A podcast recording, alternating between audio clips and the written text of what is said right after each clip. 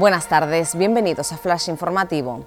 Bruselas pide a los países de la Unión Europea prepararse para la llegada de millones de refugiados desde Ucrania. La Confederación Española de Hoteles y Alojamientos Turísticos, que representa más de 16.000 establecimientos en el país, ya está movilizando al sector hotelero para poner camas a disposición de las víctimas del conflicto bélico.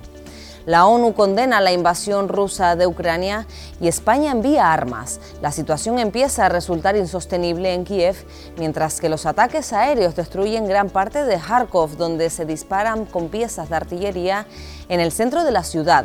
Este jueves se han registrado bombardeos en varias escuelas y una catedral. El metaverso irrumpe en Tenerife. Muchas parcelas de este universo digital ya están vendidas en Santa Cruz. Los propietarios de los terrenos adquiridos pueden construir inmuebles, ofrecer servicios o destinarlos a fines publicitarios. El experto en diseño gráfico Isidro Quintana asegura que el nuevo paradigma de la tecnología llega como una ola imparable.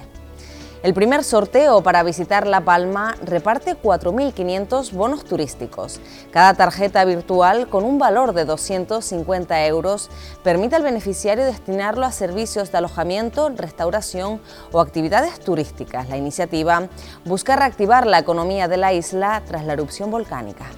Más noticias en diariodeavisos.com.